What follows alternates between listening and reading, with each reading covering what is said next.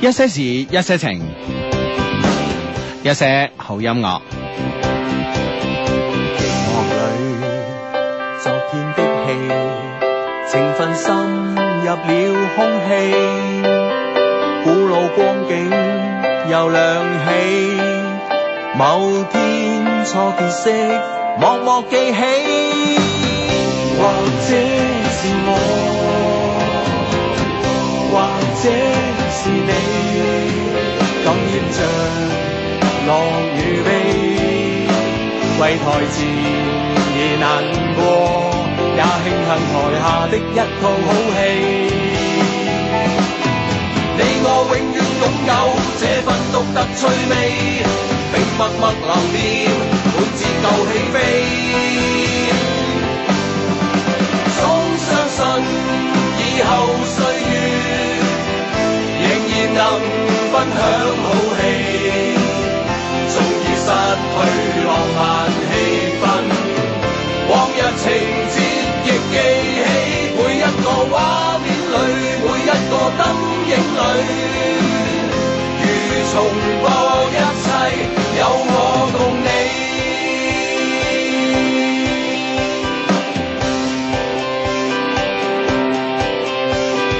我裏昨天的戲。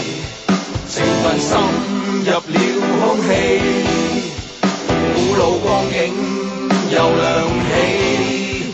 某天初結識，默默記起，或者是我，或者是你，感染着浪與悲。為台前而難過，也慶幸台下的一套好戲。你我永遠擁有這份獨特趣味，並默默留念半截舊戲飛。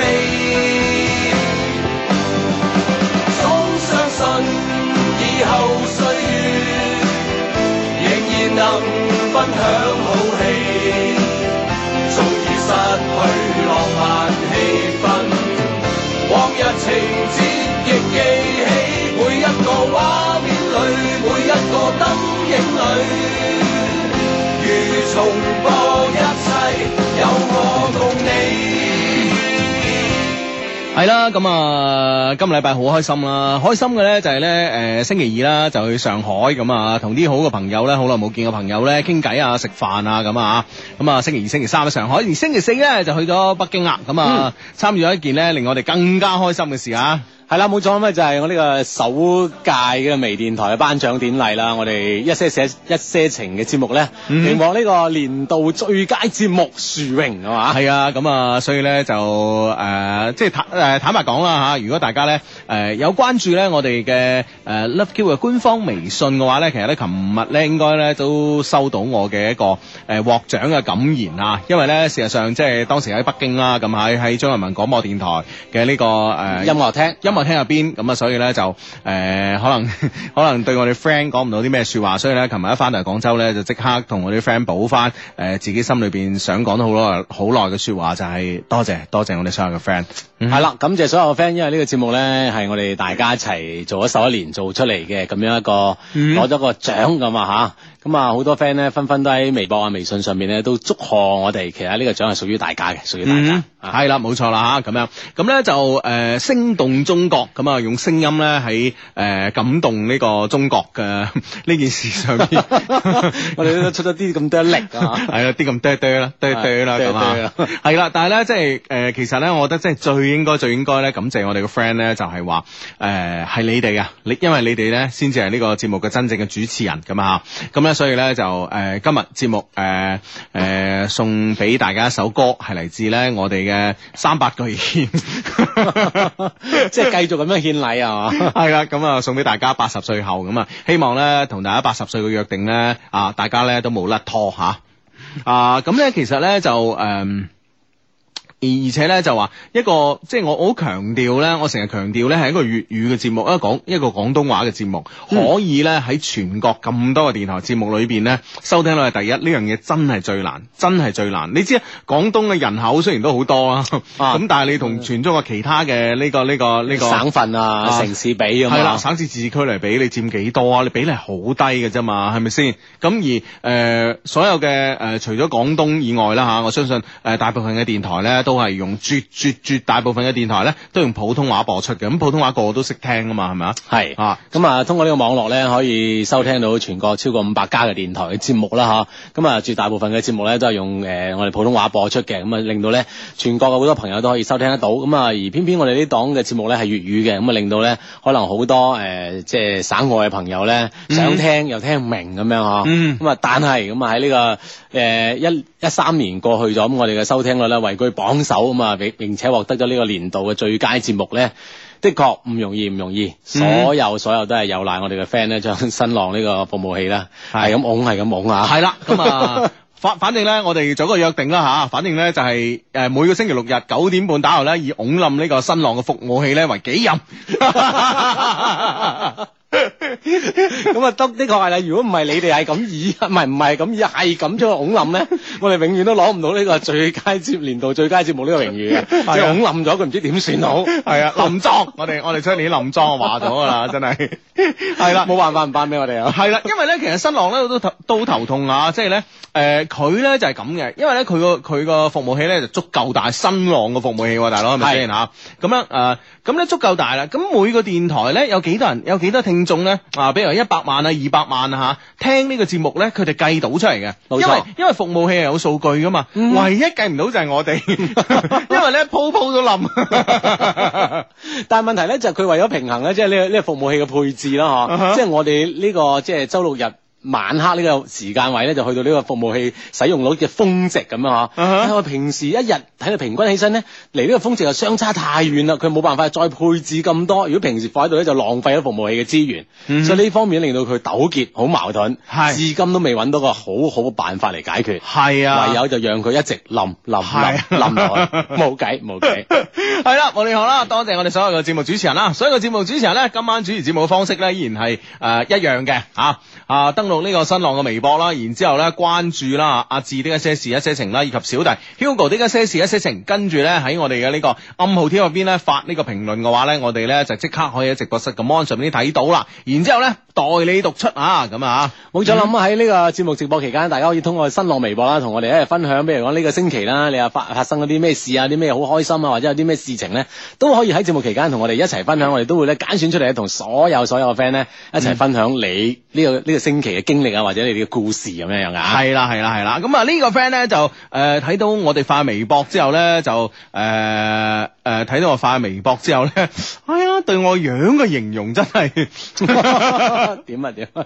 個 friend 話老囂一副晚晚有嘢燒嘅樣，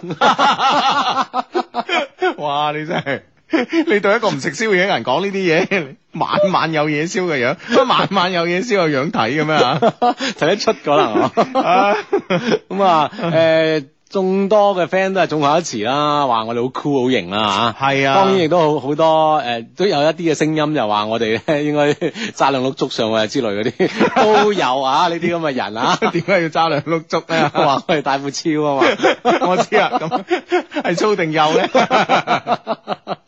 唉，啊真 係咩人都有啊嘛，係啦係啦，哇！呢個 friend 咧就話呢個獎咧，誒，我覺得咧係有科學最有科學根據嘅一個獎，喂的確係嘅喎，係啊因為我哋平時所有嘅誒、呃即係電台節目啦，唔單止係廣東電台啊，或者係好多電台嘅節目收聽率嘅調查咧，係、一啲通過呢個樣本户嘅調查嘅，嗯啊咁啊，比如講有有幾百啊，或者幾多個樣本户咁統計出呢個收聽結果。嗯，但係呢個新浪呢個做微電台收聽咧，就係、你點擊落去聽咧，係都係有一個真實嘅數據記錄喺度嘅，係唔啊係通過一個樣本，然後再通過統計學嚟計出一個結果嘅，係啊所以呢樣嘢係真真實實、確確鑿鑿。係啊一個記錄嚟嘅。雖然咧話科學都解釋唔到誒一些事一些情咧同我哋嘅 friend 嘅關係啊，但係咧科學可以記錄記錄到咧我哋呢種嘅關係。冇錯所以呢，啦係啦，多謝各位節目主持啊，咁 啊，好咁啊呢個 friend 咧就話車仔上半場四比零咧已經贏咗槍手咯，勝負已定啦，可以專心聽《聲動中國》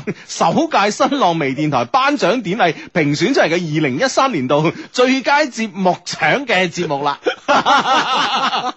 講得好，講得好 啊！真係呢樣嘢係 喎。好舒服，喂，我哋節目開，即係使唔使從此之後每期節目開始都咁樣 樣，搭個朵先，跟住就 開播啦咁啊！係啦，各位 friend，你而家聽緊嘅咧係星動中國首屆新浪微電台頒獎典禮，誒、 頒獎典禮啦，入邊獲選二零一三年度最佳節目獎嘅節目《一些事一些情》 咁樣，自己都講唔順，長到每期都搭朵啫，係嘛？ 喂，幫我哋 friend 搭朵先咁啊！啊，係啊，誒、講開咧踢波咧，誒、今晚晏晝啦，富力贏波啊，三比一係客喎場客。場我仲要嚇，嗯咁啊，即係先輸一波，跟住連追翻三球咁樣啊！嗯咁啊係啦，咁啊好誒 OK 啦，咁啊跟住聽晚就有恒大啦，咁啊系啊，同埋咧富力咧，诶、今年呢個前鋒啊，唔記得叫叫咩名啊，诶、今今晚就咧帽子戲法、啊喎，三波都佢入啊係嘛？三球都佢入喎吓，啊，犀利啊！咁啊嗯，終於即係買翻嚟嘅新外援啦嗯嚇，可以發作啦咁。係啦，咁啊，即係诶、誒我睇評論咧就話咧，令大家咧就忘記呢個耶古堡啦，咁啊。O K，咁啊，同埋咧話诶，今今年咧富力嘅中場好勁，係咩？係啊，哦，點啊啊？中場好勁，又係唔記得名，因為因為前兩場都冇睇啊，坦白啊講，即係又又一個新嘅中場外援啊係，啊係啊係啊，所以咧大家咧都好期待話，即係誒富力咧就可以咧取代呢、個誒誒誒呢個誒貴州人不和嚇，同、埋啊哈啊山東步行者、可 以可以可以今年咧躋身亞冠啊！係啊係啊係啊，咁啊，大家一齊咧拭目以待啦，咁啊嗯，咁啊，哎呢呢個 friend 話，哎，阿志啊，今日微博見你發到話迪士尼喎，咁樣，喂，係喎，Hugo，你可以帶個仔去睇下啊喎。啊唉真係，所以嗌呢啲嘢冇嗌你冇發唔好發，千祈唔好發，點解咧？點解？係咪？先？咁、嗯你發晒大家都去，咁我仔仲邊得入嘅？有有有有一入 嘅，你唉行一入 啊嘛。唉，哎真係你閒日唔使翻幼兒園咯喎。哦，係啊。啊！你真係衰， 我見到你一發到幾嬲啊！ 真係，哇！我琴晚咧，我收到呢封啊嘛，係咪先？我 諗住唔出聲啊，咁啊， 去咗先啊 嘛，嗰 去玩完先啊，嗱大家知啊真係。，好人與壞人嘅區別咧就喺呢度啊。嗱，一個好爸爸咧，同一個同一同一個咧街外閒人嘅區別喺呢度啦， 係咪先？係咪 先？一個度 唔同，咪就係咯角度唔同你唔好話好唔好啦。所以你唔好哎你你又唔好話好人唔好人啊 嘛。 K O K 係咪先？咁你啊，你湊住個仔啊，你諗住佢，哇！咁過癮有啲嘢玩，你想唔想人山人海啊？咁啊唔使，唔使，就係啊唉角度唔同，你要角度唔同考慮我啊嘛，知啱唔啱？係咪先？即係嚟嚟緊仲有成個月 啊，成個月喺太古匯你慢慢睇嘅，成個月都有總係有時間睇到一啦。早俾啲細路仔玩爛晒唔啦，會啊，埋唔到身啩，我估計。咦，埋唔到心咪 掟，攞個奶樽飛過去。 冇咁衰嘅小朋友嘅，唉，真係你冇話，即係喺商場咧扮啲小朋友嗰啲嘢咧，你只要去前一日咧甩頭甩骨噶啦，嗯係啊，係嘛我？已經好多經驗啦，即係之前咧，誒有咩有咩史努比啊，有咩咧喺啲商場裏邊做展咧啊哈，你只要唔係誒，你只要唔係咧，嗱商場一般咧就朝頭早九點半開啦，咁啊，係啦你只要唔係十點鐘之前入過去咧，你係冇可能睇到啲完整嘅公仔嘅已經。咁誇張咩，係啊，我同你講，所以唉，今日見到你發個微博幾嬲 你啊！唔想打電話 鬧我。唉，算啦，發發咗啦，唉，唉，真係幾衰 啦！咁嘅咩？本來諗住今朝帶去啊啊，嚇唉其實今朝可以㗎，今朝早上可能都唔應該唔算太多人 啩。啊。唉，好咁啊！呢個 friend 咧叫赤江東少女的祈禱啊，佢話報告龍津路開記糖水咧有個靚女嘅收銀員姐姐好靚，可惜咧我係同老豆去嘅， 抄唔到牌啊咁樣，我係揾人去過啊嘛你，啊，係嘛係咯，反正喺嗰度啊。係啊，呢個 friend 話低低啊，電開台記諗下係咪先啊？哇，有名你叫啊，應該應該意識啊。係嘛？係啊即係 open 好開放啊。 Open Mark 嗱間鋪頭叫 做開記，英文名叫 Open Mark 咁係咪先？ 咩人嚟都得啊係啊，咁呢個收銀姐姐係好 open 嘅 cash，係咪先？即係佢見工嗰陣，個老細都問 佢啦：嗱，呢間嘢叫開啊記，你好唔好運啊？咁啊，係咪需唔需要咁樣？一定啊呢、個。呢個 interview 嗰時嘅必然問題啊，所以我覺得咧呢個生源姐姐嗱，如果咧你攞唔到佢電話 number 咧，你差唔到牌咧，大佬我真係睇你唔起啊，真係。責任喺你本人身上，係啊，我係覺咪得先已經叫 open cash 啦？係咪 先？啊！呢間鋪真係掂，啊 好緊要啊！好緊要啊。好講翻呢個 friend 微博，佢話低低日電台妙處咧就係見唔到樣，細細個開始聽你哋節目啦，哇，估唔到雙低原來係咁型啊！雖然以前都覺得好型咁樣啊，嗯係啊，真係好型啊，其實係啊， 真 係嘅。OK。呢個 friend 咧就 Hugo 志志，你張相咧好似新聞裏邊咧報道嗰啲啊，俾人搗破咗嘅嗰呃啲犯罪集團咁啊！有啲咁嘅新係聞啊啊，我哋兩兩個個國際刑警碌 咧，唉，真係。好咁啊！誒、呢、個 friend 咧就話咧誒誒誒，哇！呢、個 friend 嘅木頭人，喂，佢係呢個啱啱啱啱正話嗰個咩咩咩咩嗰個 friend 嘅呢個呢、個啊有力競爭對手喎、咩意思？呢個 friend 咧就係啊，嗰、個女仔幾靚㗎，係老闆個女啊咁 樣。 喂，唔使 interview 啊，得 咧，都已經遺傳啦，遺傳咗啦，本身好 open。 open 啊，open book 啊嘛。哇，喂呢喂，即係啱啱聽呢個 friend 可能啲資料搜集更加全面喎。喂，可能已經已經即係話，佢可能離嗰個女仔更加近一步咯。係啊，所以但係即係兩個人唉鬥一鬥啦 嚇。啊。哇，唉緊要啊！真係呢呢個好出名喎，嗰間嘢咧。 呢個 friend 話：，哇，唉實唔使講得咁得人驚，我諗冇小朋友想騎米奇老鼠啩，咁 樣唉，好難講。 應應該唔捨得騎嘅，因為好靚啊嘛，有啲話即係鑽石 feel 啊、水晶 feel 咁樣樣啊嘛，啊睇下先知啦咁啊呢誒呢呢個呢、個 friend 話，佢話誒 Hugo 智叔啊，你哋攞獎誒做咩唔喺台上做一對暗號咧咁樣？啊，咁樣樣，但係我哋因為咧，我喺台下唔使對暗號咧，都識咗個 friend 啦，係啦有冇錯 friend 喺台下嚟嘅，冇錯啦，咁咧我哋咧就誒、呃我哋咧去到呢、個呃中央人民廣播電台嘅音樂廳啦吓，咁啊，咁當然啦，就係佢咧就每個攞獎嘅呢個誒、呃每個即係即將啊，可能會攞到獎項嘅呢個候選人咧，佢專門有一排嘅位坐嘅。係即係坐喺度咧就啊，即係等係啦， 係啦，跟住咧會有誒攝錄機影到啊咁嗯啊，咁作為作為我哋兩個咁低調嘅呢個即係誒 我哋兩個即係節目助理啦啊係啦，小助理，我哋梗係即係有咁邊角落坐到咁邊角落啦，咁啊，係啦，已經坐埋一邊㗎啊 嘛，係啦，坐埋一邊，而且坐得好高啊，山頂位坐埋一邊咁樣吓。咁咧，但係咧都有個 friend 走上嚟咧，就問我：，嗨，你係咪 Hugo 啊？咁樣，嗯，哇！嗰時咧個心咧，即係啊既驚且喜啊！哇！佢嗯攞粵語喎，仲要嚇，係啊粵語文咁樣，哇！喺咁遠北京㗎啦，嗯嚇，佢都有 friend 識喎，咁樣系啦，咁啊，原來咧自我介紹之下咧，個 friend 咧佢同我哋講咧，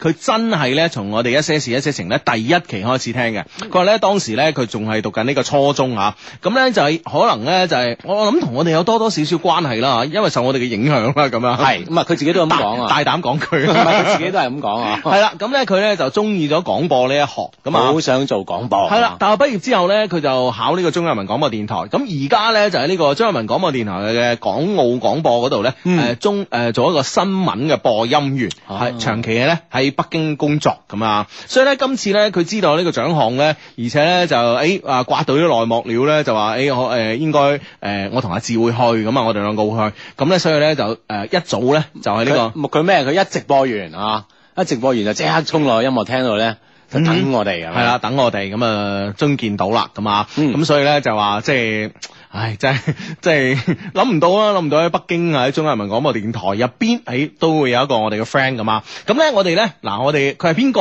我哋咧暫且咧賣個關子，係因為咧我哋咧都誒誒禮拜四嗰日咧都有問佢話，喂，你誒誒、呃一年有幾次機會翻廣州㗎？佢話都有幾次㗎咁啊，咁咧我哋咧已經對佢作咗個邀請啦。就係咧，希望咧就話佢誒翻廣州，如果得閒嘅話咧嚇，可以上上我哋嘅節目一些事一些情咧，做呢、個啊真真正正嘅主持人咧上嚟做節目啦。係啦，咁啊， 可以同我哋啦，同埋所有 friend 一齊傾下偈咁啊！我哋呢嗯個邀約已經發出咗啦，咁啊等緊咧，佢即係呃有假期嘅時候咧，喺北京翻廣州嘅時候咧，可以同我哋一齊做呢個節目咁樣啊！係嗯係係。啊，所以我哋嘅 friend 咧到處都有嘅。嗯，係啦，咁啊，呃好，咁啊呢個 friend 咧，誒、呢個 friend 咧就話咧，誒、誒、诶呃咩話 吓？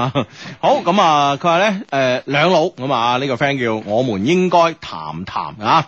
佢話嗨兩老，小弟诶、呃小弟咧有三個問題。第一咧，王家衛同阿志咩關係？第二，你哋幾時出書？ 第三咧就係 Love Q 幾時上市咁啊？哇咁诶、呃一個問題答啦吓。啊，第一個問題嗯我我答啦嚇，誒黃家衞同阿志咧嚇，即係同我啦嚇，嗯係哼冇咩關係嘅。嗯哼誒我識佢，佢唔識我咁樣。係嗯啦，但係你兩個唯一嘅關係咧就係話都係咁型。啊 咁啊，即 係等外人講起身咧， 就即係理所當然啲啊 嚇。系啦，好啦，咁啊第二個問題咧就係你哋幾時出書呢、個問題，阿志你嚟答啦吓。嚇幾幾，我哋喺你係誒 standard，你答呢有人信嗯啊？啊好好，我答我答我答。誒出書呢個狀況咧，其實我哋咧已經係即係邁入第十個年頭開始啦，嗬，係已經緊張嘅籌備當中啦，嗯哼啊已經進入幾乎進入衝刺階段㗎啦，嗯嗯嗯咁啊已經誒着手緊啦，着手緊，嗯期待 期待，係啦。咁啊，我補充一下啦吓，嗯就咧我哋咧已經揾咗個咧誒、呃做嘢咧冇嚟搭霎嘅人咧，就開始咧負責呢個工作㗎啦。 喂你一補充，大家就 大家就覺得喂點啊？ 喂又等十年咁樣， 冇，咪咪住未講完咁啊！咁我哋希望咧呢個人咧，即係誒我哋呢個冇嚟搭霎嘅 friend 嚇，咁咧可以咧即係喺佢卅歲之前咧，認認真真做一件事出嚟啦，好 嘛？今年幾多 歲先？廿九啊啩，三歲之前。廿九廿九。係哦啊，咁啊，係啦，喺佢卅歲生日之前咧，認真真做一件咧，誒、即係對得起自己三十歲呢呢個雙位數嘅一件事啦。希望唔好再咁冇厘搭霎啦，好嘛？嗯哼好，咁啊，第三問題，Love Q 幾時上市？啊，係啦，咁啊，誒，我諗幾都係指日可待啊，係嘛？嗯，咁 啊，呢個問題咧，或者我嚟講啦，補充下啦。除咗阿志講嘅指日可待之外咧，如果我哋 Love Q 咧真係有上市嗰日咧，我哋有一個誒少少嘅計劃，嗯。係我哋所有嘅 friend，我哋所有嘅節目主持，每人人持股，系啦，都係得呢個 Love Q 嘅股東係嘛？係得唔得？一定 要一定要嗱，大家將呢段説話錄低。 嗱，上市公司主席講大話好大件事啊！一定要錄低咩咩節目邊句話可以唔錄 低？呢句話一定要錄低啊！唉，知唔知哇啊？真係真係啊！真係攞攞獎之後啊，興 啲喎。亂咁噏嘢啊！我哋個盤好大噶，知當然當然當然 分。分鐘大過阿里啊，知唔知 啊？係嘛？係啊百幾二百億呢個美金嘅話，係咪 先？人人持股有咩問題係咪先？啊，真係啊！唉，咁樣好，咁啊呢個 friend 咧叫啊幸誒滿滿幸福小小琪啊，佢話知啊，咁啊我點我好緊張啊，同埋好開心啊！本人咧明天大婚啊，聽日結婚啊，求祝福啊！祝我哋幸福白頭到老啦，早啲生翻個肥肥白白嘅 B B，誒早見我哋幸福嘅小家庭，好開心，好緊張啊！各位 friend，誒、請記得早啲嚟分享我哋嘅幸福啦、結峰 and 允琪啊，準時恭候各位嘅來臨咁樣嚇，哇！哇恭喜晒，恭喜晒啊！恭喜嗯恭喜恭喜恭喜咁啊！咁啊呢個 friend 咧就話墨爾本嘅 friend 再次嚟報道，喂恭喜兩老啊！快啲讀啦，讀完我哋可以去沖涼噶啦咁 樣，唔阻你啊！ 嗱嗱，沖涼緊要啊！知沖完涼我唔知你做咩啊，反正沖涼都好緊要嚇， 吹完兩趕住去。 瞓覺啊。瞓覺同上床有兩件事我知，呢樣嘢你最清楚㗎啦，就係一個資深酒店試住員。係啊，係啊上堂瞓覺都係係唔同嘅，即係措辭都唔同，肯定係唔同啊，係啊係嘛？一一個容易啲，一一個容易寫啲，一個難啲啊 嘛。上床對你嚟講係容易啲啊，瞓覺係難啲 啊。筆畫少啲啊，筆畫少啲，特別嘅碎字，大佬。太 過筆啦。係咁啊！喂，可能上床兩個字咧，加埋唔夠碎字多筆畫啊嘛。 我諗應該係咯，係啊，係啊，係啊。 所以成日成日字比較中意講，唉，我同邊個上床咁 啊？冇冇冇。呢個 friend 叫阿峰有心事，佢話：哇，開場嗰首歌真係神曲，太好 聽啦！喂，係邊個歌手唱嘅咧？咁樣佢問我哋，嗯。啊，真係呢兩個呢呢兩個歌手好值得介紹啊！我覺得明， 係啊，係一對好資深嘅組合，係啦喺個 group，係啦，咁啊，佢誒呢對組合咧想繼續資深下，所以咧每年咧即將會推出一首歌啦，咁啊，係啦 咁啊到嗯呢個十年之後咧可以做一張嘅專輯，會贈所有嘅 friend，經典金曲啊嘛。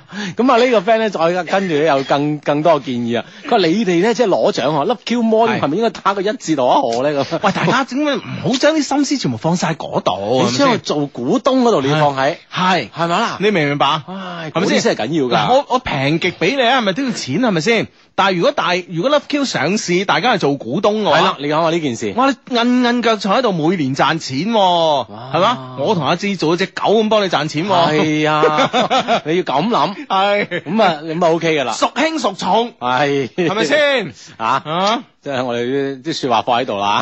系吓，啊所以咧就即系我哋一號召，哎最近生意唔好啊，咁大家嗱聲走去買多啲 嘢，咁啊嚟嚟做呢個股東咧又近一步啦。係啊我哋嘅利益係捆綁埋一齊嘅， 冇知唔知啊錯啦， 我哋嘅利益係共同嘅，係啦共享嘅。 啊真係啊嘛，嗯。啊，得嗱，大家要轉過呢個彎嚟，要係啦轉一定要轉過呢個彎。呢個彎一轉過咧嗯，哇咩都通晒㗎啦。係啦，甚至乎，譬如話，誒誒一件 T 恤嚇賣三百蚊咁樣，你應該用六百蚊去 買，你明唔明白？你一定要轉過呢個彎。啱啊啱，啊係啦。當你做咗股東，區區六百蚊又算係咩咧？係啊，即係啊呢樣嘢係咁樣嚇，係高瞻遠矚啊，啊。系啦，四個字啊，咁啊，好咁啊，呢個 friend 咧，诶，叫做平平啲一些事一些情啊，佢話救命啊，最近有個高富帥追緊我，佢個人咧幾好噶，屋企咧幾有錢噶，但係咧自己卻打工賺錢去旅行，但係佢比我細六歲啊，佢今年先十七歲啊，我大四佢大，我我大四佢大三，十七歲佢大大三，三，哇係哇，係科大少年班喎，係喎啊吓。哇得嗯，系喎。咪我大？系咪你大四佢高三啊？打錯個打錯個字啊，唔係大三啊啊，佢佢頭先話大佢幾多年話？六年六年係咯。咁係啊但係如果按十七歲咧，就係高三啊、高二係啊呢個年齡係啦，啱啊我。係啦，我得啊打錯字啦吓，我大四佢高三，而且咧我喺廣州，佢喺江西南昌啊，佢有個九個女朋友啊，最長嗰個得七個月啫，啊卻诶、但卻連初吻咧仲保留住啊。而家咧，我唔知點辦啊！我對佢都有 feel 啊！我哋咧喺旅途中認識嘅，我要點辦咧？咁啊，咁嗱，坦白講咧，如果係即係。如果俾我嚟講啦嚇，咁我係我係一個願意去嘗試嘅人啊哈啊啊，即係呢個 keep 住同佢認識先。嚇，係啊，唔係而家佢仲追佢啊，嚇咁、哦你試唔試啊？真係嗱，試咯，大四個女仔同高三嘅男仔喎、嗬。係啊，係咪？先？係試。未試過咁亂口㗎， 阿志 深啦，喂男女啊，你唔好調轉啊啦，即係未試過，咪試下咯，係嘛使咩咁糾結年齡啊？點點點係嘛係嘛，係嘛？ 你而家一般上年紀人都係都係希 望對方冇糾結年 齡。我係講呢個 friend 心入邊嘅諗法，佢就話嫌佢諗住自己大人六歲啊嘛，你明唔 明啊？唔知點算好，啊你真係所以我哋呢個節目因為講真心話嘅節目啊。 其實其實我覺得即係話，如果係唔會影響到個學習 啊，諸如此類咧吓，咁、因為高三仲面臨一個考試啊，咁樣仲有幾廿日就考啦，咁啊， 咁我諗幾廿日誒、幾十日之後咧，再作打算咯，好冇？嗯啊，俾個機會佢。當然啦，如果係一個高富帥富二代咁，可能誒誒。呃嚟緊呢個暑假可能就會出國啊，去外國讀書咁樣啊。係啦咁你諗下呢樣嘢咯。我覺得咧就係話誒。 其實對於我嚟講嚇，我我我誒、呃即係對於女仔嚟講呢方面咧，可能嘅諗法咧，誒、可能咧同男仔唔一樣嚇。其實誒、呃，對於我自己嚟講咧，我覺我我總係希望咧生活嘅經歷咧係多一啲嘅。嗯哼，哇真係呢個呢個藉口係咪你 咁多年嚟一路？ 你而家聽緊節目咧，就叫做一些事一些情啊。逢星期六及星期誒、呃日晚咧九點半打後咧，都會準時出現喺珠江經濟廣播電台嘅。咁啊，咁啊，直播室裏邊咧有阿志啦，同埋 Hugo 咁啊。好，咁啊呢個 friend 咧，呢、個 friend 咧，哇，同我哋分享一句金句啊，再傷都要談戀愛啊，直到咧世界充滿愛啊。 哇！系啊，哎呢個咧係诶 Miss Zhang 講噶，Miss Zhang 即係佢哋嘅老師啊。嗯因為我哋一些事一些情，我哋咧係因為一些事一些情咧先至識噶。佢今晚咧去益仔啊，哦，阿江老 師，哇得咁得啊，啊，在商都要談戀愛係嗯嘛啊，直到世界充滿愛，正哇！啊呢啲咁嘅情懷係咪先？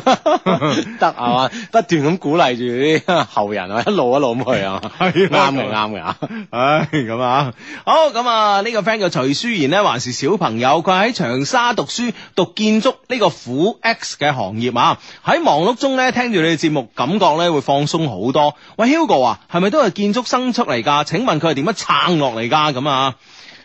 咁你你將啲嘢你當係撐咁，你梗係辛苦啦。你將啲嘢係當享受嘅話，咁咪幾好咯。係啦，咁咪舒服啦，係嘛，係啊啊，你咁樣諗啊下，你就咁係樣啲角度同一埋變咧，同埋對自己嘅要求咧冇太高。嗯嗯哼，即係對人哋嘅要求要高啲啊， 嗱，對人哋要求自然咧，啊對人誒，即係對女仔或者嘅要求會 高啲。高啲啊， 女仔啊女朋 友啊要求高啊，係啊係啊，咁對自己咧，千祈唔好俾咁多壓力自己咁啊。特別咧學設計嘅，你其實咧，你大條道理咧，你因為因為設計咧，誒、冇終極標準嘅，嗯靚唔靚，甚至乎咧功能性嘅標準都冇。譬如話誒呢個功能係合理嘅定唔合理嘅，哼，啊嚇，其實。即係相對主觀啲啊，係啦，都冇一個好終極嘅終極嘅標準。譬如話，喂，大佬，我要設計一間廚房喺間喺個廳嘅中間嘅咁樣。嗯喂，你話啱定唔啱咧？有啱嗰面嘅 喎，係咪先？因為呢個係好符合我哋人類啊歷史發展以嚟嘅嚇，我哋古人類就係咁喎，係咪？大家圍爐夜話係咪先係啊啊？呢個廚房成為一個誒、呃、廚房或者係煮食嘅過程，成為我哋嘅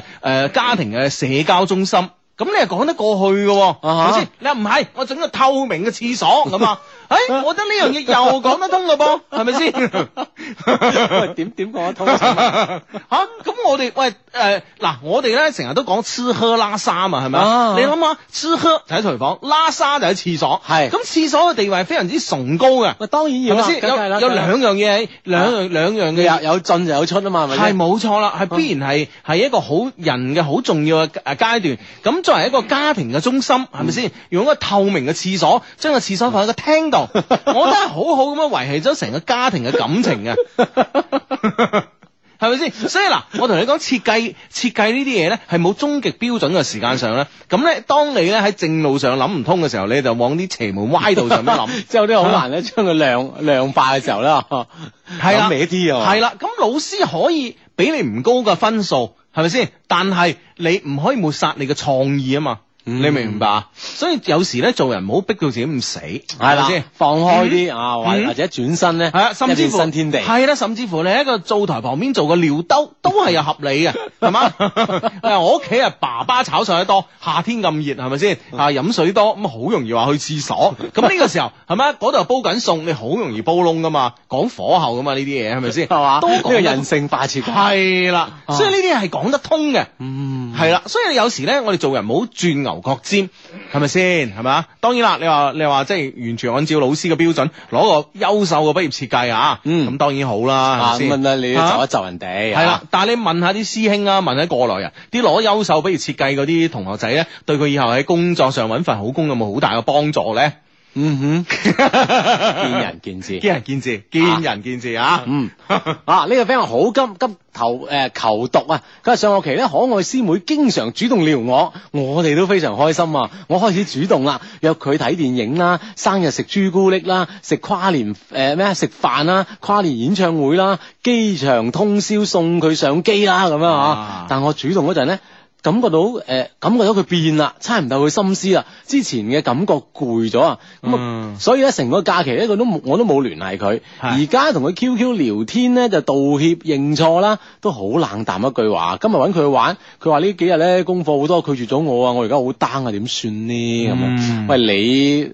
冇乜 feel，你又唔理成個假期唔理人哋，而家聊翻人哋，人哋肯定點啊？ 無論點，人哋都要即係最少要裝要裝，係咪 啊？啊係啊，人都要擺下架子先啦。係啊，你話撩人哋撩人哋，話唔理人哋唔理 係啊人，呼之即來，揮之即去，你以為你邊個啊？係啦咪先？阿志啊，都做唔到 啦，係咪先？所以喺今時今刻呢個時候咧，佢拒絕你肯定有佢充分嘅理由，但係你咧，嗯係你要即係持之以恒啦，啊嗯係要慢慢氹氹氹嗯氹氹翻佢。之前好犀利㗎，咁多節目啊，係而家啊， 從咩啊，從師舊計，嗯，再嚟 過。 重蹈覆轍啊！ 咁你又唔得㗎咯，喂！ 重施舊計。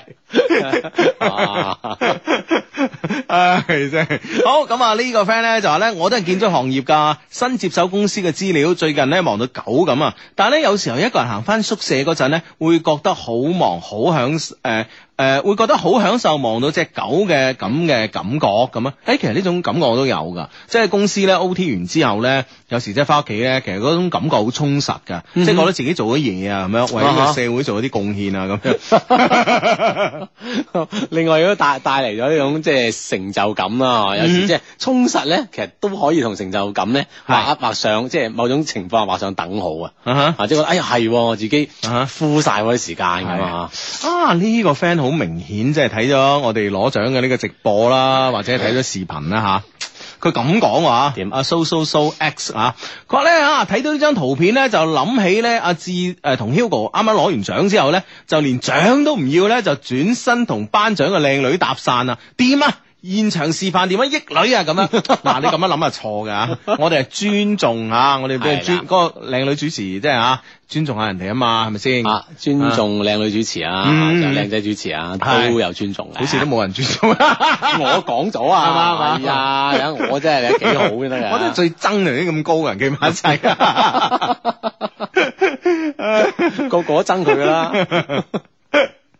唉，好咁啊！呢個 friend 咧就係咧，誒誒廖誒呢個 friend 叫廖先生啊，叫 Hugo 哥。舊年年尾咧，我同一個細我四年嘅女仔拍拖，係嘛？細四年好正路啊嚇！認識嘅時間唔長啊，對方嘅家境咧唔算太好咁啊，但係咧一直咧都好關心我同埋體貼我嘅工作咁啊。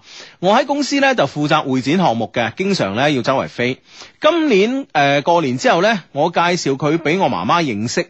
我媽媽咧一直話對方唔太成熟，而且咧經濟呃誒而且經濟上事業上咧都唔可以幫助到我，好反對。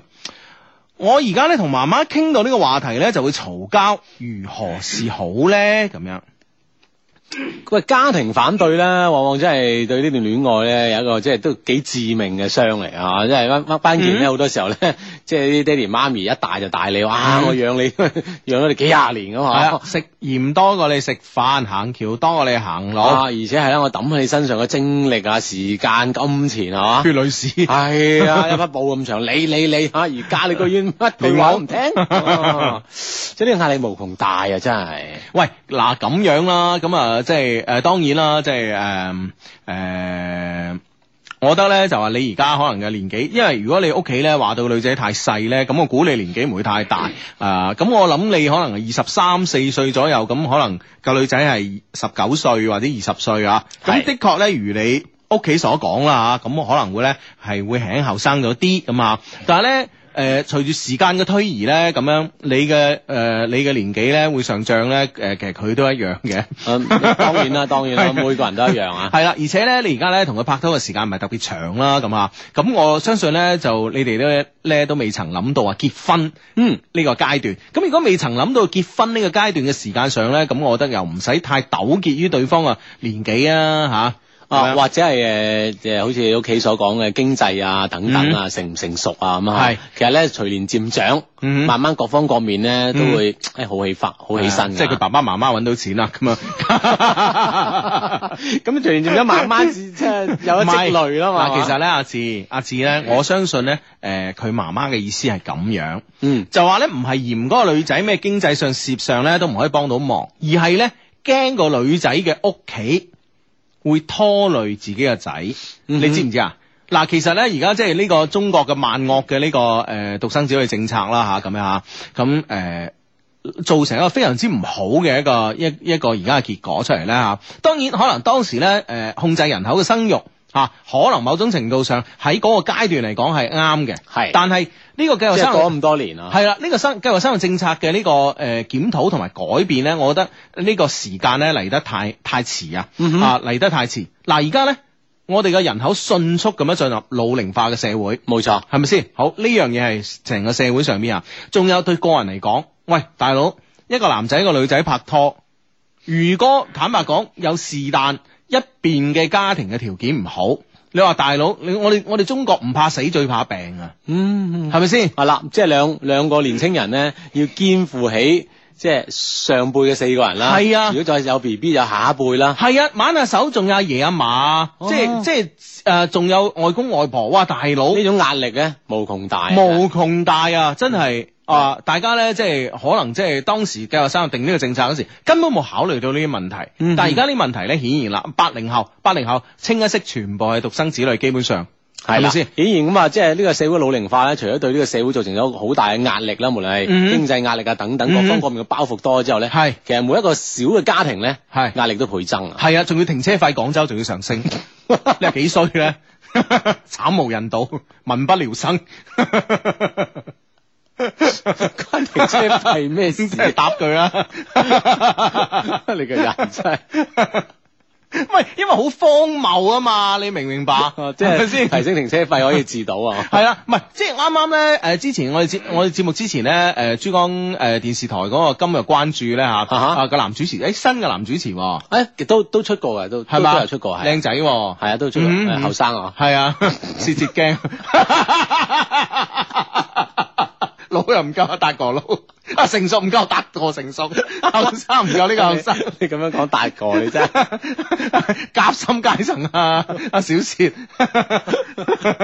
係咁樣啊，薛岳啊，啊啊咁咧，其實咧有一個好大嘅問題就係話，就話咧我啱啱啱啱睇呢個珠江珠江電視台呢個今日關注嗰個男主持講，我覺得好啱。佢話咧就話，而家嗰個而家嗰個聽證嗰、個嗰、個邏輯咧就話，誒、廣州而家好塞車啊哈，啊。首先咧呢、個呢、個廣州好塞車咧，我覺得我要打個雙引號嘅。嗯哼，我覺得誒呃陳陽老師講得非常之啱，係有人喺度妖魔化廣州嘅塞車程度。啊哈，嗯即係將佢講到有幾塞，講到咁塞啊嘛，係啊，小弟不才咧，每天咧就係一個呃誒好、勤勤懇懇、普普通通嘅上班族。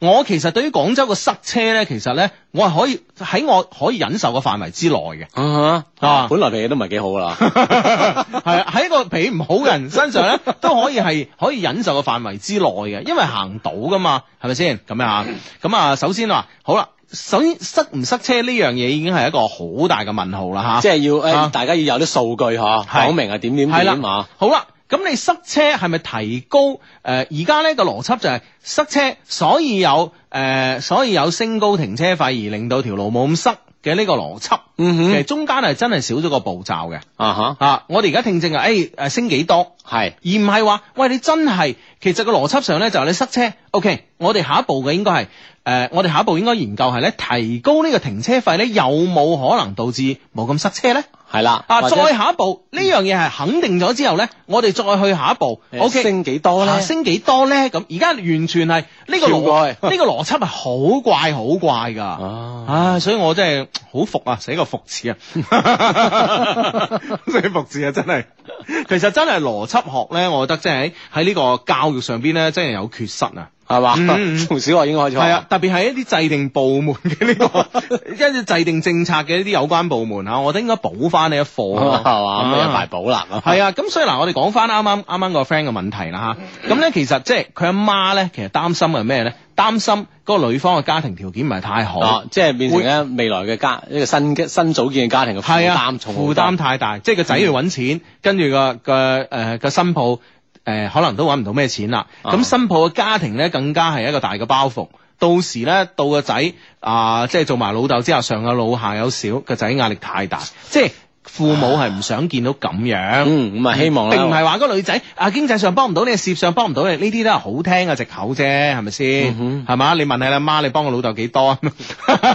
只不過咧就話你即係唔成為包袱咧，已經係幫忙 啊呢、個意思。咁我覺得誒、呃你媽媽嘅意見咧真係可以採納㗎。你誒。呃戀愛有時咧係因為多巴胺嘅反應啊嘛，係咪先？嗯哼係一啲生理構造嘅反應啊。但係我哋好多時候咧都要考慮到其中嘅成本啊，嚇， 即係無論係戀愛成本或者未來嘅婚姻成本㗎嘛，嗯嗯嗯嗯呢樣嘢咧其實有一個現實嘅角度咧去睇問題咁啦。係係係。係啦，咁啊究竟現實定係一個即係感性咁啊？可能你要衡量一下。係啊係啊，不過咧，我覺得咧就話，其實你又唔使咁急，你媽咪又唔使咁急，係咪先？嗯拍拖睇下未到呢步啊係未到呢一步咁啊嗯。哼只不過咧，即係媽咪咧提醒你心裏邊咧，誒有一件咁嘅事咧，我覺得都係好善意嘅。嗯啊，你話係咪先？做得你媽媽唔通害你咩仔？啊啊呢個 friend 叫 Queenie 啊，佢話咧誒，hello 我話我喺紐約咧都有電台做主持人㗎，我喺介紹嗰陣都話 friend 嚟㗎，你哋唔會介意啊嘛咁啊。嗯佢話而家咧誒，我發現咧有咗有咗小 B B 啊，祝福我啦咁樣啊，Queenie 嗯祝福你祝福你係嘛，嗯母子平安係嘛。係啊係啊，恭喜晒恭喜啊！晒咁嗯啊！紐約電台做主持人啊，梗係掂啦！嗯你本身都係一些事一些情嘅主持人，實得嘅嚇。係啊，一定掂啦，嚇咁啊！好呢個 friend 話，Hugo 試咗問你意見，我意見上個禮拜講咗啦，大家如果冇聽嘅話咧，可以再聽翻啊，或者我睇下我哋嘅官方微博剪出嚟俾大家聽下啦。O K 啊，嗯好咁啊呢個誒呢個 friend 咧就係咁樣吓。嗯哼 Hugo 阿志，我同女朋友咧啊，我我個朋友同女朋友，你唔好話啊講自己啦吓，咁啊嗯哼，我同女朋友咧喺一齊五年啦，到而家咧分開咗一年。個女仔咧話佢咧話佢哋咧始終會喺埋一齊嘅，所以咧我朋友咧誒、呃我朋友都冇咩着緊佢哋嘅關係，專注學業。但係我朋友咧一直都放唔低佢哋嘅感情。不過最近呢個女仔同咗第二個，點算啊？有咩辦法幫我同嗰個朋友同個女仔重建啊？咁啊，咁我覺得咧就你朋友自己唔嗲唔吊，人哋女仔同第二個好正路啊，係咪先？咁啊咪接受咯。既然嗱，我覺得呢呢啲咧就佔有欲作怪啦，係咪先？同個女仔分咗手咁啊，咁啊分開一年。佢又唔想人哋同提過。系啦，個女仔咧就話嗱，我始終會同你噶，個男仔心中竊喜係嘛，跟住咧唔嗲唔吊下，佢始終同我嘅，佢始終同我嘅，係啊，走唔甩走唔甩啊噶嘛。係啦，咁呢個時候人哋話喂，一年之後人哋同我第二個啦，哇，係喂點樣可以叫翻啊？喂，人哋嗰一年啊追翻你嗰時，你你又唔嗲唔吊，係咪係啦，先俾足時間同機會你，你而家啊發現誒已經唔係自己噶啦，咁啊去咗人哋嗰度你嗯就，其實呢種係一種心理嘅反應啫，過一輪你就會係啊即係會順翻噶啦。嗯係啊，呢、個係佔有欲誒、呃所所令至你嘅 friend 咧有啲咁嘅行為吓，嗯我覺得佢唔係愛個女仔，係佔有欲。咁既然唔係愛啦，而只係一個佔有欲同埋妒忌心喺度作祟，咁我覺得呢件事咧就好解決啦吓。啊，好快嗯就會誒變噶啦啊嚇。係係係，唔嗯使唔使唔使諗咁多嘢啦，係咪？呢一年你冇同人拍拖都好地地咁過啦，係咪 先？點解係咪啊？所以係冇變化噶嘛，係咪先？人哋同咗第二個拍拖，同呢一年冇同你拍拖，其實喺你嘅呢、個呢、個角度，你嘅呢、個誒誒、呃你嘅呢個生活範疇裏邊係冇發冇生發生任何變化。任何嘅變化，所以你完全係係你嘅係你嘅佔有欲同埋你嘅妒忌心。嗯係哼咪先？作呢怪啦呢樣嘢係我哋自己要好需要戰勝我哋自己嘅嘢嘅。我哋人咧一定要戰勝自己嘅一種物欲、貪欲同埋嗯咧妒忌。啊啊，即係唔係唔係話呢樣嘢咧？誒冇，其實每個人都會有嚇，但係出現嘅時候咧，自己要有嗯諗個辦法平衡翻，諗一諗，係誒，其實呢件事同自己嘅生活咁耐都冇變化嘅喎，點解自嗯己咁緊張啊？嚇，係自己慢慢平衡翻、平復翻咁就 OK 噶啦。啊嗯， Air 話的一些事一些情，啊佢話誒親愛嘅雙低啊，我喺健身房咧撞到個女 friend，係個大美女嚟嘅，仲係我小學同學添，對完暗號有種莫名嘅喜悅之外咧哇哦，哎就有啲啲奇怪嘅感覺。係嘢喂佢會下載翻嚟聽㗎，祝佢早日達成目標，要堅持啊咁樣。一支筆。哎哦啊， 莫名喜悅之外，仲有啲啲奇怪嘅感覺。啊！呢種感覺好微妙啊，可唔可以演繹一下呢？下 次當事人先演繹得到啊，真係得 啊，跟着感覺走啊就，OK 啦啊。 唉，好咁啊！呢個 friend 咧就話誒， 呢個 friend 話 Dear 相低點樣讓啊相親男啊主動揾我咧？經人介紹嘅，半個月咧就偶爾 QQ 下，從未主動打過電話。佢工作嘅城市咧同我咧大概五六個鐘頭嘅車程啊，亦都冇提出出誒、呃提過出嚟見面，只係咧互相睇個相，感覺咧佢似乎咧唔係點想。呢個戀愛唔係點想談落去啊，但咧佢又係我中意嘅類型，我點辦啊？我應該如何逼佢主動啊？投毒出哦咁啊！咁呢個時候呢，我覺得呢，你唔可以逼佢主動啦。你逼佢主動呢，係難嘅，因為對方淡太淡定啊。所以我覺得呢，你應該係主動出擊啦。嗯，你佢唔嚟見你，你咪見佢咯，係嗯哼咪先？啊，其實愛情呢方面好多時候咧，即係我諗，我諗無論男女啦嚇，當一方處於被動嘅時候，另一方就應該要主動去噶啦。如果唔係嗯呢件事，大家都被動避下避下咧，嗯哼就大家都見唔到噶啦。係啊，咁所以咧，我覺得咧就話呢、個時候咧，你主動啲咯。其實咧，女追男咧，對於男仔嚟講咧，其實誒好、難招架嘅。係啊，啊即係首先嗰種成就感首先啦，啊係啊撲面而嚟啊，係啊，哇，有人 追，哎呀，真係係嘛？你有冇試過？講到自己成日試咁，佢撲面而嚟啊，講到似層層咁。呢度咧就話不一一細述啊，仲一一細數， 有冇一啊你？ 全部都零啊，就係冇個一啊。 一一細數，唉，真係。唔係即係呢種即係啊，俾人追咧諗你都開心嘅， 係嘛？即係所以所以你要珍惜呢種呢種感覺啊！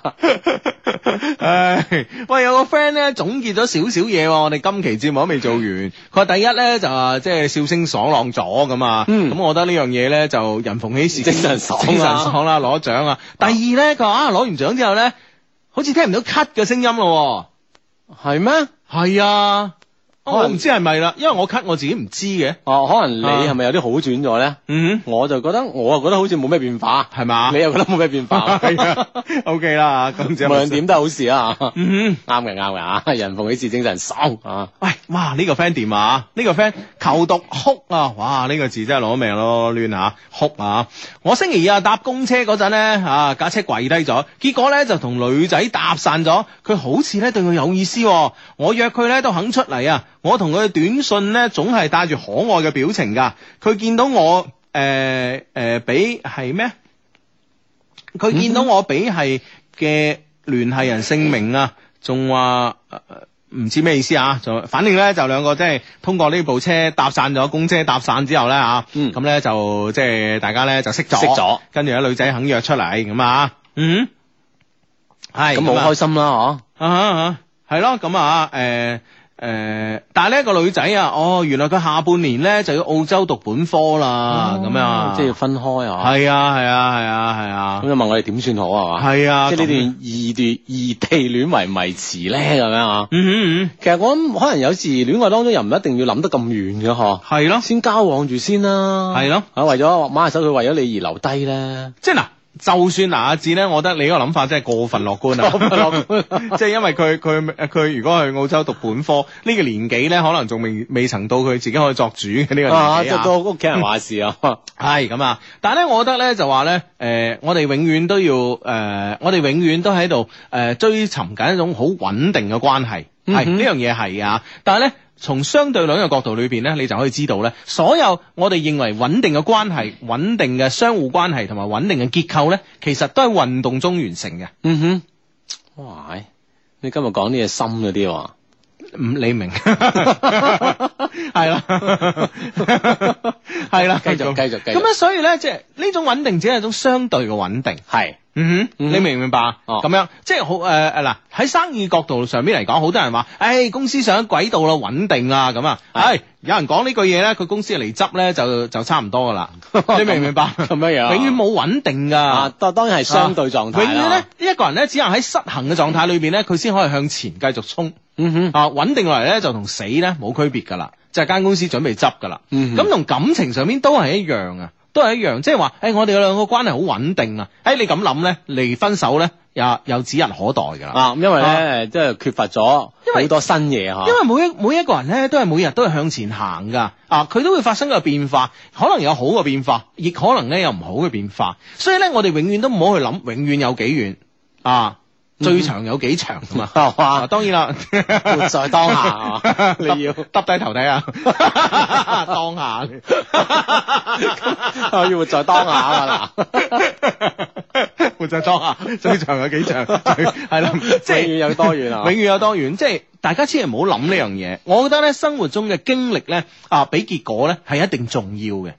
嗯你明唔明白？係啦，咁嗯啊，所以咧呢樣嘢，人生咧就好似我哋國畫嘅留白一樣。嗯你哼，明唔明白啊？齊白石畫嘅蝦係嘛啊？你可以畫嘅牛啊，誒徐悲鴻畫嘅啊馬係 咪先？但一定要有留 白啊嘛，但係一定咧係有白嘅地方啊，咁啊多咗好多嘅想像空間。嗯係啊，啊、嗯經歷啊最重誒、呃比結果咧，我覺得要重要得多，明唔明白？係啦，，繼續嗯繼續啊，係。唔好猶豫啊。係，我覺得如果係大家都有都有好感嘅，可以可以去嘗試發展啦。點解唔點解諗？哎呀，咩下半年啊，咩出年啊，咩嘢？喂，你自己啊，人生苦短啊，你自己已經幫自己 set 咗咁多咁多嘅咁多嘅障礙喺度，你點會快樂㗎？係咪先？嗯當然，我哋唔係話完全唔考慮冇對未來冇規劃，係嘛？但係真正嘅你諗下啊，人有幾多係對自己未來嘅規劃㗎？你話雷軍當時話決定做小米係咪先？做之前佢都未曾做過手機啊！呢件事一係一係贏，一係輸。係啦，係咪係咪先先？唔單止佢啦，成個團隊都未做過手機嘅，啊係嘛一？係贏一係輸，OK 啦。咁啊，今日今時今日做咗三年，做得個咁大嘅超一百億嘅市值股價啦吓，咁啊大家梗係話佢哇好叻啊，即係啊掂啊咁啊料事如神啊咁樣。喂你你真係你問下雷軍，你真係夜難人靜，你問下佢講最真嗰句，佢有冇估到？估唔到，嗯一樣係估唔到。係啦，咁啊，因為咧，其實咧好多新嘅變化咧，我諗好多咧係已經失敗咗啊，只係嗯雷軍啊企咗出嚟啊嘛，嗯，系咯吓，咁、通常咧就話我哋咧，诶、我哋咧就永遠即係唔好唔好諗太，其實唔係話嗌哎大家唔好長遠嘅規劃，自己嘅人生咧係可以自己有一個規劃，但係咧你同一個異性。吓喺某個一個特別嘅 moment 裏面結識咗，咁你哋以後嘅路點樣行咧？其實好難規劃㗎、嗯。啊！系。呢個 friend 佢 C 時佢話吳雅詩係嘛？佢話 Hugo 芝芝，我係巴黎嘅 friend，最近心情好差，朋友無端端咧就對住我發脾氣，傳說中嘅藤則爺中槍，大概咧就我呢種情況啦咁啊！身邊嘅人咧都叫我低頭認錯。繼續翻翻嚟我哋節目一些事一些情啊！節目期間可以通過新浪微博嚟主持呢個節目嘅，新浪微博關注 Hugo 的一些事一些情以及阿志的一些事一些情咧就 O K 噶啦。繼續咧頭先嗰個巴黎嘅 friend 啊，C 時嘅，佢咧誒俾人對佢發脾氣，但係咧有啲 friend 從見頭讀過啦。啊！佢話最近好心情好差，我係巴黎嘅 friend，朋友無端端對我發脾氣，咁我咧誒、呃身邊嘅朋友咧都叫我低頭認錯，但係我連自己錯喺邊都唔知，所以而家好煩啊！我應該點先啱咧？應唔應該道歉咧？唔道歉啊，應該點做咧？咁樣嗬？嗯我或者你唔知自己錯喺邊，問下自己啲 friend 嗬，睇下佢講俾你聽，你覺得有冇道理？ 即係有時可能對方錯唔 係你錯啊嘛。 唔係嗱咁樣，其實咧就話嗰個朋友係點樣一個朋友先，係啊哈嘛？首先啊，即係首先咧，我覺得咧，如果朋友之間咧，即係如果係你真係唔係好 hurt 到佢呢個好誒、呃好呢、個誒、呃好核心嘅問題嚇、即係 hurt hurt 到佢自己好介意嘅問題，一般嚟嚟講都唔會話好嬲嘅嗯咁啊。好啦，咁啊。誒、首先你要界定係點樣嘅朋友噶嘛？另外，即係你自己，你都覺得係冇問題嘅一一件事，但係佢點解會覺得咁呃嚴 重哦咧？係啦，咁嚴重咧，咁呢樣嘢當然係可以問下個 friend 啦。咁當然，誒、我如果以我嘅做人原則嚟講咧，即係如果係啲朋友覺得，喂，你你真係好過分啊，咁我一定會道歉嘅。雖然咧我自己可能都係覺得，喂。冇乜嘢係啊嘛嚇嚇嗯咁薄皮啊嚇咁小氣啊咁 啊，係啊，嗬，即係心入面都係唔認錯嘅。喺心入邊係係可能諗，哇乜咁薄俾陣間啊，即係即係即係啊咁樣啊，咁但係咧誒自己咧都係會，哦係係，sorry sorry sorry，咁我覺得咧就話無謂一因為一啲言語上嘅錯失咧而得罪朋友啦，同埋係咪先係嘛？嗯哼係啦，嗯咁如果俾我，我會認嘅。啊啊，即係咁樣嘅處理方法咁嚇。當然咧，你身邊嘅 friend 話叫你認錯，係佢嗯佢可能咧，企喺第三者嘅角度咧，去對呢件事嘅前因後果咧，會更加客觀一啲。咁你同佢傾一傾咁嘛，嗯了解下啦。係冇錯啦吓，咁、嗯我覺得，我覺得咧，無論點啦，先認咗錯先啦，因為因為誒、呃一生人咧，即係誒裏邊咧可以識到個好朋友咧，真係屈指可數啊！嗯哼啊所以咧，如果係俾我咧，我一定會認錯先吓、啊 OK，咁啊呢個 friend 咧就話誒呢個呢、個 friend 嘅呢個微博名咧都叫做小米的一坨是一坨情吓，嗯佢話問我啦，佢曉曉小米嘅成功模式可唔可以模仿咧？咁啊，我同你講啊，呢、個世界冇任何一種成功模式可以模仿嘅，係啦，係啊因為咧你模仿咧，係咪係所有嘢你都可以模仿得到咧？係嗬，啊，產品可以模仿。但係成功嘅模式咧，係冇人可以模仿嘅。嗯每一個每一個誒、呃成功嘅人或者一個成功嘅公司咧，佢都有一有有一個佢自己獨特嘅呢、個呢、個誒、呃生存嘅嗯誒、哼呃、應該講生存嘅誒、呃爆發嘅時機、係生存嘅方式。有佢嗯即係自己背後獨特嘅 DNA 啊，可以咁係樣啊講係啊。啊即係你學係咪可以真係去複製佢咧？完全咁樣啊，我我相信係好難啊。係啦，我就覺得唔得添啦嗯嚇。OK 啊，唔係好難，係唔得咁啊。好咁啊，誒、呢、個 friend 咧就我朋友咧都話唔係我嘅錯，但係咧佢誒，但係咧佢係永遠都唔會道歉㗎咁啊。咁你咪同佢道歉咯。同埋咧誒，同埋咧我係想講句啊，如果你一個朋友係永遠都唔會同你道歉嘅，咁我覺得咧我又唔會將佢視為知己好友咯。嗯哼。啊！ 哦，係咪咁 friend 咧咁啊？係你都要問一問自己啊。呢個 friend 話求兩老啊，同女朋友分手兩個星期啦，但係期間咧都好關心我，在乎我。不過對上個星期咧，因為我加咗佢朋友嘅微信。誒傾、我同佢嘅事，後尾佢知道咗，話好討厭、好反感我咁樣做。我呢幾日都有誒、呃都冇點揾佢啦。我今日同佢傾偈，佢話呢幾日咧，佢經常會睇睇我嘅微信，睇下我有冇揾佢。但見到我冇揾佢咧，覺得有啲失落。我而家應該點做咧？嗬？喂，睇嚟女仔對佢就念念不忘喎、嚇嗯即係對我哋嘅 friend 咁樣嗬。係咯咁我就唔知你即係喺分手之後呢段呢段時間，你點睇你兩個人嘅關係喎、嗯，對方肯定唔想分手噶啦，嗬。啊，咁如果你覺得係仲可以，仲 OK 嘅話，即係呢幾個星期仲掛住對方嘅話，啊哈係咪可以即係誒再傾翻啊？呢種掛係即係好掛好掛咧，定係誒唔習慣定 咧？係慣性掛開？ 係啊，掛開掛開唔掛唔掛唔習唔慣啊。慣啊！ 係啦，我相信啊，女仔仲好關心你啦，嗯嗬但係你 係咯，同埋分手嘅原因咧，啊哈你哋你哋誒、呃、導致你分手嘅呢個原因係咪冇辦法逾越嘅咧？嚇、即係以後你喺翻埋一齊，呢、個問題依然存在嘅咧。啊，即係仲係始終解決唔到嘅咧。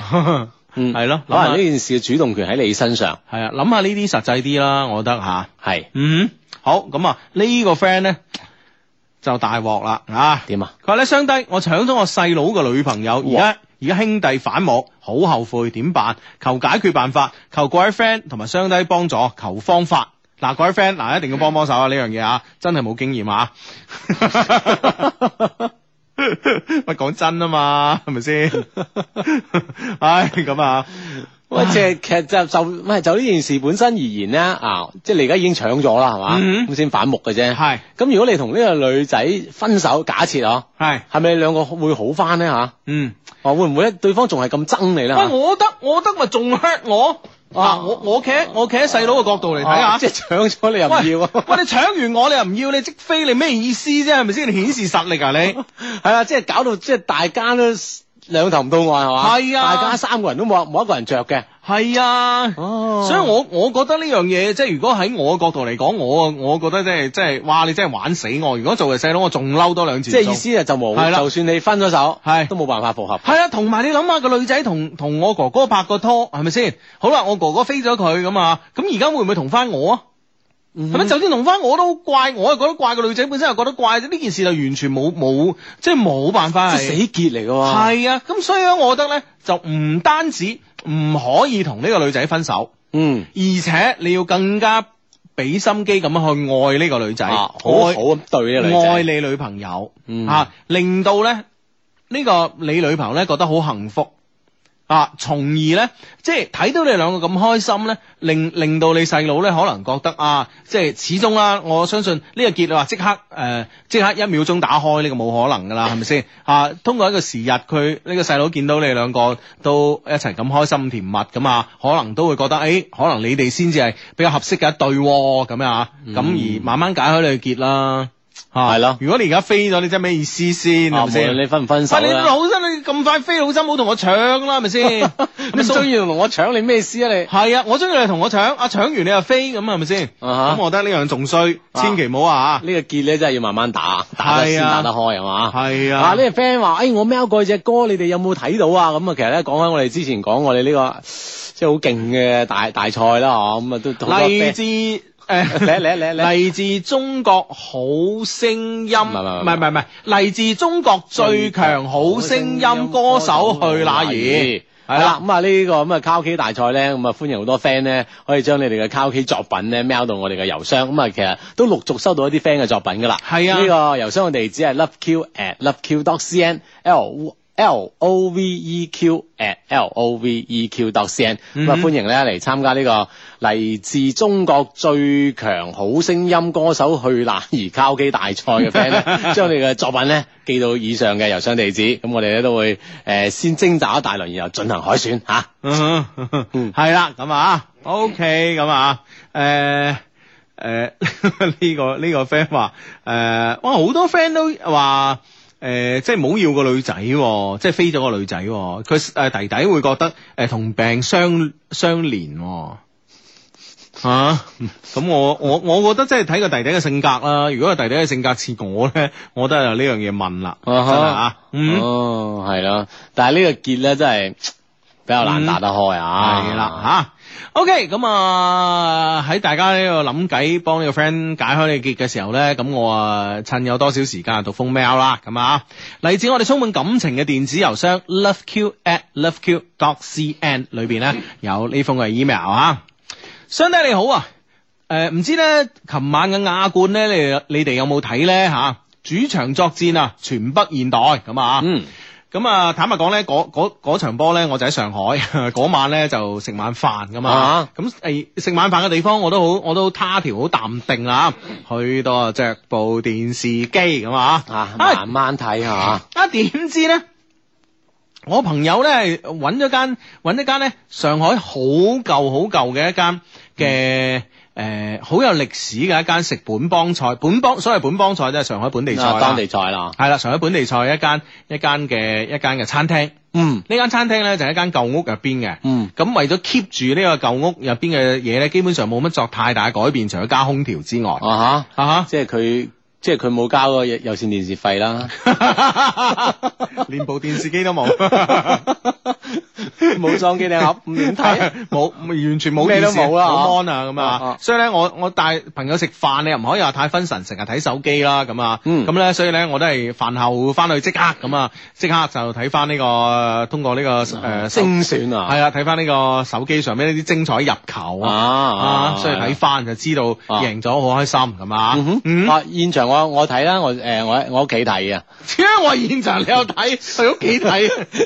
即係唔似你事後睇，我係現場睇直播，哦 啊喺屋企睇咁樣，係咯，咁我啊都打得幾好，啊但係啲全部都打得幾好啊，啊，咁係啊啊，誒而家搏命拗頸咧，就話嗰嗰點球誒唔係，就話嗰球咧話侵犯守門員嗰球。啊嚇，係啊咯，就係嗰個誒應該判點球啊嗯嘛嗯，哦唔係誒射入唔係咗吹射吹入嘅咗吹吹前北嘅誒誒隊員咧就話衝撞守門員，咁嗯、事實上咧睇到誒、呃、幾次慢鏡咧，其實我覺得誒、呃、衝撞守門員呢個好似又唔係太明顯，係 啊，我覺得嗰波都應該算入 嘅，咁但係嗰波一入咗之後咧，變成啊二平之後咧，嗯呢件事好睇好多啊！啊三比二都係我哋贏啦，啊，咁啊，射到當 然， 啊真係我話即係即係踢好睇好多，我意思係咁 啊。係啦，咁啊，我覺得恒大一面倒係最好睇啊！嗯 我最唔中意睇咩所謂勢均力敵嗰啲對抗啊，嗰啲咁噶 啦，贏到咧驚心動魄。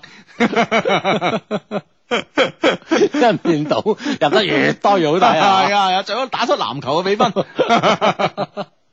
唉，呢啲咪球迷啫。好啦，好啦，好啦，誒、睇翻封 mail 啊。佢話咧，唔知你琴日有冇睇亞冠主場作戰全不現代？高林啊，自從上場咧中超入波激動到除衫之後咧，今晚啊又神勇地梅開二度啊，三比一完勝攞下誒攞、下三分。我喺現場睇㗎，哇，喺、吓。啊啊誒誒呃呢個呢、個誒呢、個咩話？呢、個誒誒點解要咁噶？點啊佢話我喺現場睇㗎，文雪打得幾精彩。點解話文雪咧？因為全場九啊分鐘啊，我基本上咧都係不斷喺放空同埋難過中度過嘅，哦，即係完全視若無睹啦。係啦係啦，即係嗰個心思啊，都唔喺個賽誒呢呢場球賽上面啦。係。諗緊咩咧佢？系啦，咁啊，我都係基本上喺不斷放空同埋難過中度過啊。激動時刻咧，大家起身，我就跟住人浪企起身；大家鼓掌，我就跟住鼓掌。兩年前，當年咧二十四歲嘅我咧，認識咗大我兩年嘅 B 君，咁啊，啱啱從上段戀愛中嘅灰迷行出嚟嘅我。灰迷啊，我中意呢個詞中意呢個詞啊！啱啱從上段戀愛中灰迷行出嚟嘅我咧，因為咧佢嘅出現咧，令我稍稍覺得有翻啲生活嘅色彩。佢都算係一個小富二代啦，即係個男仔啊，嗯男仔算係一個小富二代。啱啱開始咧，只係覺得反正咧都係單身，咪抱住玩玩下、試下嘅心態喺埋一齊咯，陪陪飯、行行街都唔錯啊，咁吓。後來咧，隨住時間嘅推移，慢慢咧，我認識咗佢嘅更多，發現咧，其實佢係一個有思想、有抱負嘅男人。嗯日咁啊久生情啊，啊吓，咁唔係咁啊，通過了解更多啊，更多啊哈而可能對佢有更嘅感覺咁啊。诶、我呢我呢個愛工作嘅诶、誒摩羯女咧，開始啊被佢對工作上嘅專注同埋責任感咧所吸引啊。特別係佢冇太多嘅诶、誒依靠咧家庭嘅背景。後來啊，我哋仲發現咗大家有好多相同嘅價值觀同埋愛好，包括咧睇波。冇錯，我嘅故事咧，恒大咧成為咗一個 key word。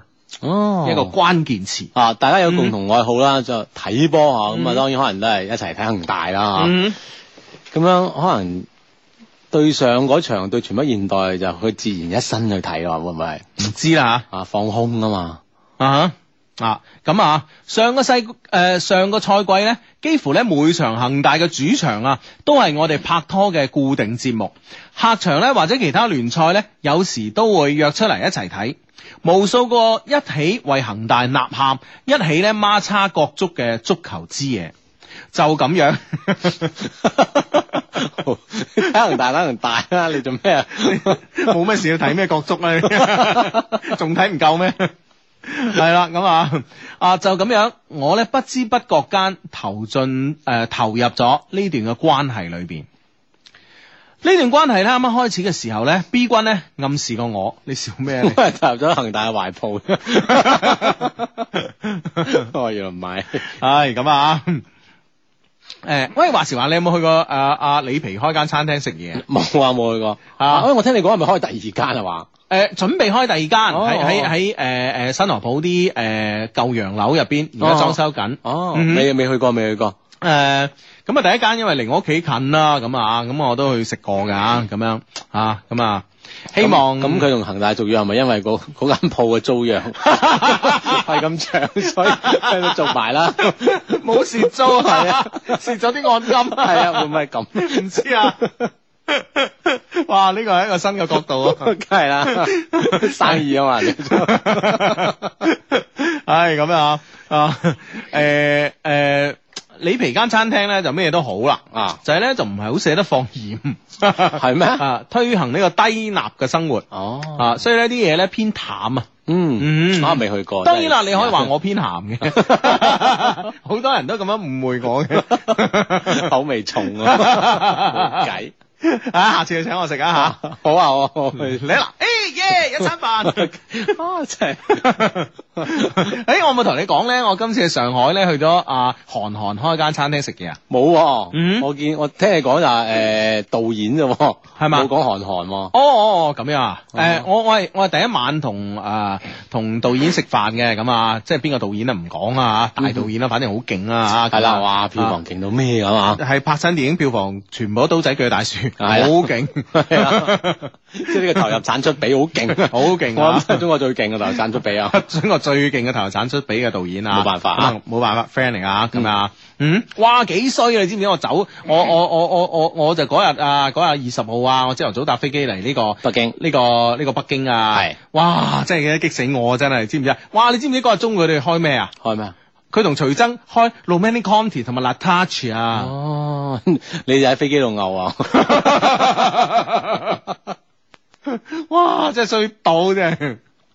我仲要咧，我仲喺飛機上邊咧，我仲要我我仲要睇睇睇得出徐峥嘅電影係嘛？啊，睇得出誒、呃、無人區，喂好睇喎、其實嗰出電影啊，我冇睇過呢出喎，係啊，即係啊寧浩係誒，聽講呢出係寧浩好多年前拍噶嘛。但係上畫冇耐啫嘛，诶、誒呃想玩冇啦，落咗 啦。即係應該都係上段再前一啲時間上啊㗎啦。即係話好似話一直咧都唔俾播咁啊樣，後尾咧作咗好多嘅妥協咁咁啊，修樣，改啊，等等係啦，，咁先播。但係咧，縱使修改完之後咧，我都覺得好勁，係嘛？好真係好勁。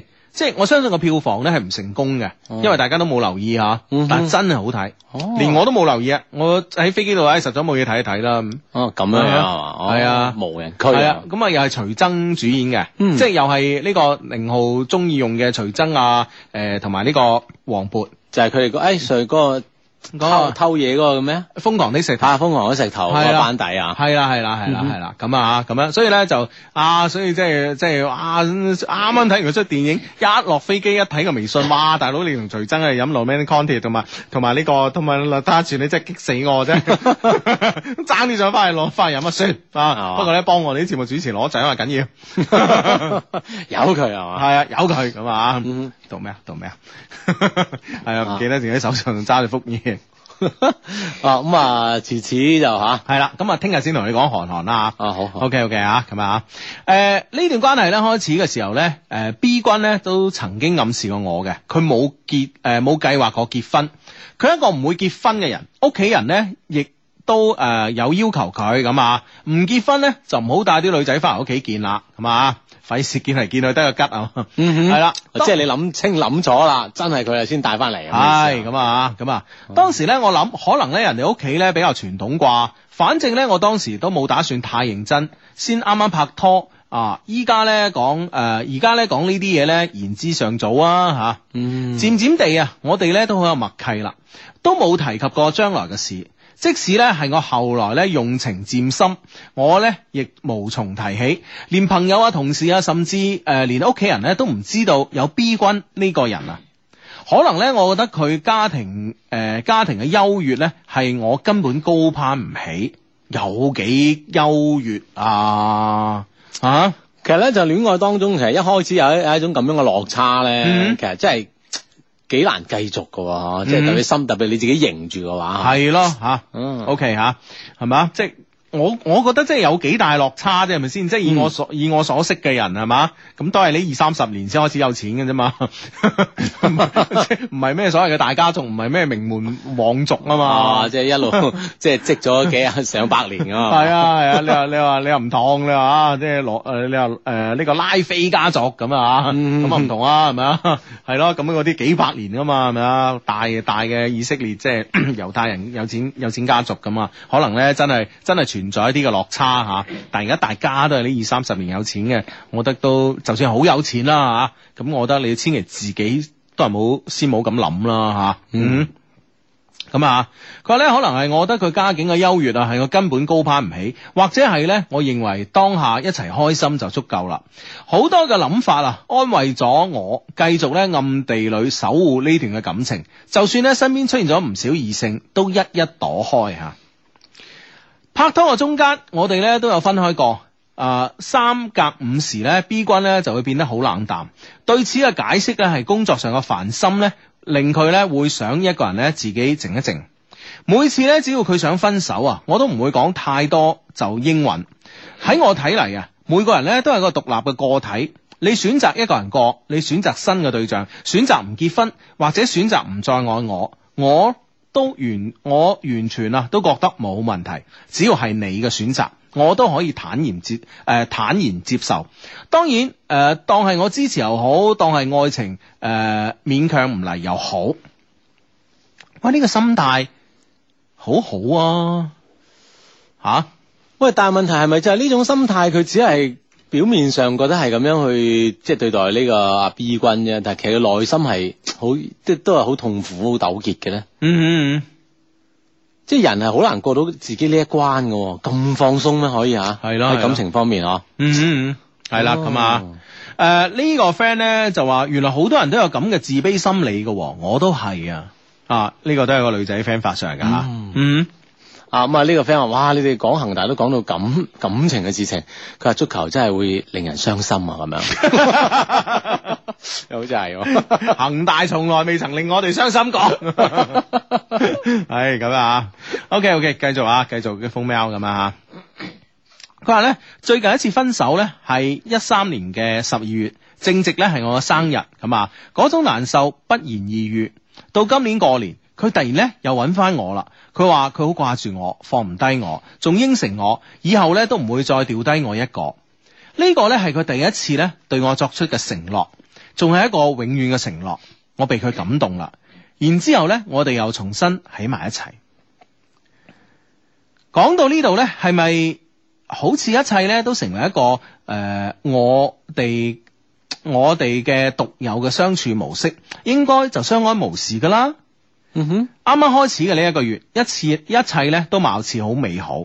我哋咧繼續以傻豬甜蜜嘅相稱對方，我仲沉醉喺愛情嘅美夢當中，直到誒、呃直到尋日三月十八號，嗯，亞冠第二輪主場對全北現代嘅呢一日，一早醒嚟，我發微信問 B 君今晚係咪一齊睇波？過咗陣間，佢回覆：今晚有個兄誒、呃今晚有個兄弟多張飛，位置咧比我哋嘅年票要好。嗯兄弟咧想佢過去一齊睇。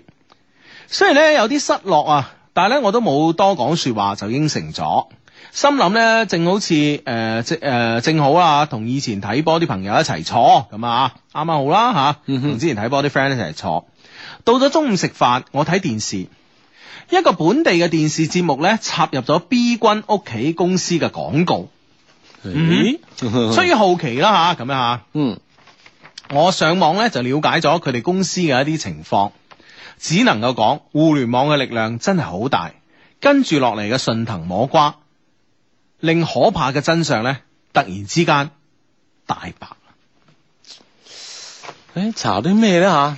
即係呢個廣告引起咗佢興趣，诶都睇下間公司啦吓，系啦系啦，咁啊互即係聯網嘅係咯力量中食晏嗰陣 啊，啊咁一個本地電視台咁啊，有佢哋屋企佢哋家族嘅呢個公司嘅廣告咁啊， 嗯咁其實啊都可能之前即係。知啊知呢間公司做啦，咁啊可能咧都冇咩興趣去話發掘呢間公司啦，咁啊係知道咧，即即係喺係個家族係呢個公司啊，係。啦，可能即係都係知名企業咁樣啊，嗯哼嗯哦，但係呢個廣告引發咗佢興趣，係咯。啊睇下先咁啊，睇下先，咁啊上互聯網炒一炒呢間公司啲料先啊，咁啊知佢有錢噶啦，咁啊但唔知佢誒有幾有錢 啊， 起下底啊，係嘛係咯係咯嚇，咁、咧、啊就有咩真相嘅大白啦？係啦，跟住咧上網去哇去發掘咗啲資料，跟住落嚟嘅真相大白咧，可能咧就係、直接導致我哋嘅 friend 咧夜晚嚇喺睇呢個恒大主場對全北現代嘅時候咧誒、呃放空同埋難過嘅原因喎。嗯哼，啊，就啊係呢個中午，呢、個下午吓，啊有咩真相咧？咁、可能時間就唔夠啦， 係啦。可能時間就唔夠啦，可能嗯要聽日嘅節目裏邊咧，再同大家再慢慢分即享。係聽日再原文再續啊，係啊好似小說係啊，係咯，因為因為都係一個誒、呃、後邊咧都有一段嘅故事嚇。嗯，係啦，咁啊，我哋今晚呢個粵語版嘅一些事一些情咧，诶，時間差唔多啦，咁啊，跟住十一點咧，我哋會去到呢個 FM 九一點四啦，廣東電台新聞廣播啦，有我哋一個普通話版嘅一些事一些情，嗯哼。哇，嗯係嗯，系啦，咁啊，不斷有 friend 喺度微博嗰度猜測啦，就話已經結咗婚，又見男主角訂婚，哇，點啊，到底點啊，咁啊，大家喺度猜測緊，唔使估嘅吓，真相咧，聽晚九點半之後咧就會大白啊，嗯啊！呢、個 friend 話啊點啊？誒有老婆有仔咁 啊！啊呢、個 friend 話哇唔係啊嘛誒佢話我哋嘅陳氏家族都好大啊，不如揾下我啊咁樣。 有陳家慈添係啊，啦係啦係啦，大家 勁到咩咁啊大家家族都好大㗎。 唉，咁啊，呢個 friend 咧，呢個 friend 話我都覺得好自卑，即係可能咧男男男仔屋企男朋友屋企嘅條件好咧，可能真係好多女仔 friend 會覺得自卑嘅吓。咁樣樣咧，係咯，咁會唔會即係女仔屋企嘅環境好咧？會唔會好多男仔又自卑㗎都會自卑哦咧嚇。 啊？定係定係自喜咧？沾沾自喜，哇！ 唔掂做人啦啊我諗